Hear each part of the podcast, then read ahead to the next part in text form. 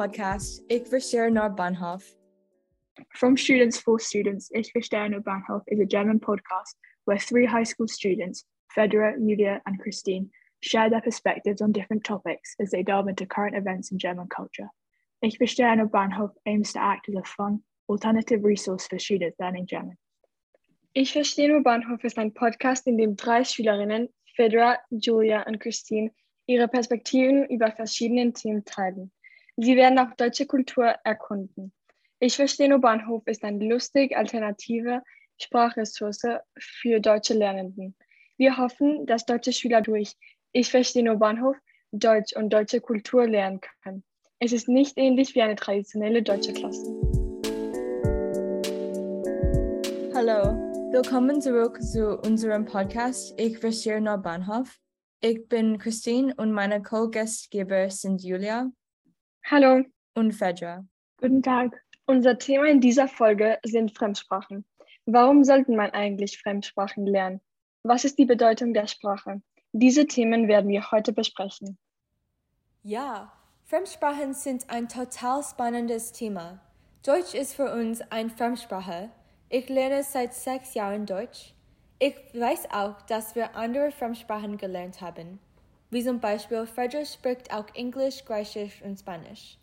Was ist deine Erfahrung mit Fremdsprachen? Ja, meine Eltern sind Griechen, also bin ich zu Hause Englisch und Griechisch aufgewachsen. Ich spreche auch Spanisch mit meiner Oma und ich weiß etwas Deutsch. Das ist ganz interessant. Ich spreche auch Spanisch, aber es ist meine Muttersprache. Außerdem spreche ich Englisch, Deutsch und Französisch. Wow, wir sprechen so viele Sprachen. Heutzutage lerne ich Japanisch, weil ich nach Japan gehen mag. Cool. Ich möchte noch Niederländisch lernen. Es ist ähnlich wie Deutsch und Englisch. Aber wenn wir immer Sprachen wechseln, wie kann man sich an alles erinnern? Das werden wir jetzt besprechen. Lass uns über Sprachbewahren sprechen. Was macht ihr denn, um alles nicht zu vergessen? Eine gute Möglichkeit, um Sprachkenntnisse zu behalten, ist zu reisen. Das ist nicht immer einfach, besonders in der Corona-Zeit. Aber wenn es möglich ist, dann ist es super. Wart ihr schon mal in einem deutschsprachigen Land? In den Sommerferien mache ich Urlaub in Deutschland und in der Schweiz. Das war ganz toll.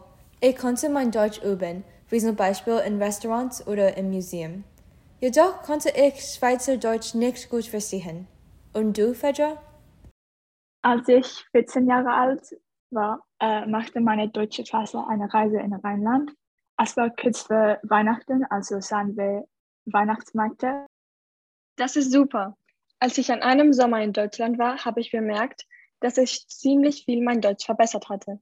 Während meiner Zeit da habe ich nicht nur Hochdeutsch gehört und geredet, sondern auch unterschiedliche Dialekte gehört und hatte die Möglichkeit, umgängliche Ausdrücke zu lernen. Kennt ihr andere Möglichkeiten, um die Sprachen verbessern zu können? Ja, natürlich. Es gibt ziemlich viele Online-Ressourcen, die man benutzen kann. Unsere Webseite und Podcast zum Beispiel sind super dafür. Sonst kann man Online-Unterricht machen und Bücher auf Deutsch zu lesen hilft auch ziemlich viel. Habt ihr schon mal etwas auf Deutsch gelesen oder seht ihr euch deutsche Filme oder Serien an? Ja, in meinem Deutschkurs haben wir den Film Lola Rent mit deutschen Untertiteln gesehen.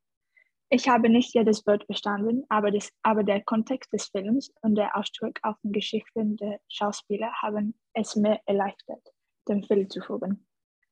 Total. Obwohl ich heutzutage keine Deutschklasse habe, lese ich beliebte Englischbücher in Deutsch, wie zum Beispiel Harry Potter. Außerdem sehe ich manche Filme. Die Welle war toll. Ja, diesen Film habe ich auch mal gesehen. Es war sehr interessant. Ein anderes Mittel für mich ist Lingoscope, das Julia vorgestellt hat. Die Webseite bietet viele Essays, Gedichte, Rezepte und mehr von Fremdsprachen zu lernen. Es ist ganz nützlich für mich, um Texte zu lesen, die von Kameraden geschrieben werden.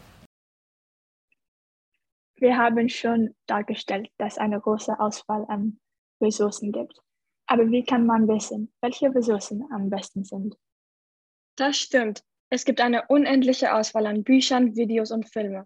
Wichtig ist nur, das korrekte Niveau auszusuchen, um passende Sachen finden zu können.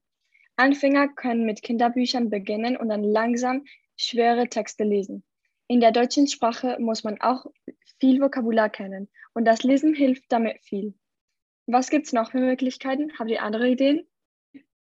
Ja, noch einen Top-Tipp zum Vokabellernen. Ich empfehle Apps wie Quizlet. Damit können Sie einen Top-Tipp zum Vokabellernen. Ich empfehle Apps wie Quizlet. Damit können Sie online Lernkarten mit Ihren Vokabeln erstellen und diese jederzeit auf Ihrem Handy üben. Außerdem besuche ich die Sprache, die ich lerne, so oft wie, wie möglich zu sprechen. Sprechen ist eine der besten Möglichkeiten, sich mit einer Sprache vertraut zu machen. Und man kann sogar mit sich selbst sprechen, wenn niemand in der Nähe ist. Es ist ganz interessant, den Unterschied zwischen Lesen oder Schreiben und Sprechen oder Hören. Ich habe zuerst Deutsch in Hongkong gelernt, wo Schreiben und Lesen am wichtigsten waren. Als ich in den USA Deutsch studierte, würde Sprechen und Hören das Wichtigste. Ja, da hast du recht. Im Unterricht legen wir viel Wert auf das Schreiben, aber wenn man im Ausland ist, bemerkt man, wie wichtig das Sprechen ist. Heute haben wir einen besonderen Gast, Dr. Barnes. Er ist ein Englisch- und Geschichtslehrer. Er hat einen Doktortitel in Religion an der Columbia Universität in den USA. Er wird über seine Erfahrung mit Fremdsprachen sprechen. Hallo, guten Tag. Äh, vielen Dank für die Einladung. Es ist eine große Ehre, hier mit euch zu sein. Nach meiner Erfahrung habe ich Französisch und Deutsch durch Reisen ins Ausland gelernt. Ähm, ich hatte zwei Jahre von beiden Sprachen, von beiden Sprachen in der Highschool, amerikanische Highschool gehabt, obwohl ich wirklich nicht viel gelernt habe, muss ich sagen. Es war nicht so, dass mein Lehrer schrecklich war oder dass das materiell keinen Sinn ergab. Es war, dass ich nicht wirklich viel Platz hatte, um die Sprache zu üben und wirklich zu lernen. Daher werde ich zwei primäre Tipps geben für euch, äh, wie man beim Erlernen von Fremdsprachen vorgehen könnte. Die erste ist, dass sie in, ins Ausland gehen. Eine der wichtigsten Möglichkeiten, eine Sprache zu lernen, ist es, dabei zu sein, also da in eine, ähm, in, ins Ausland zu sein.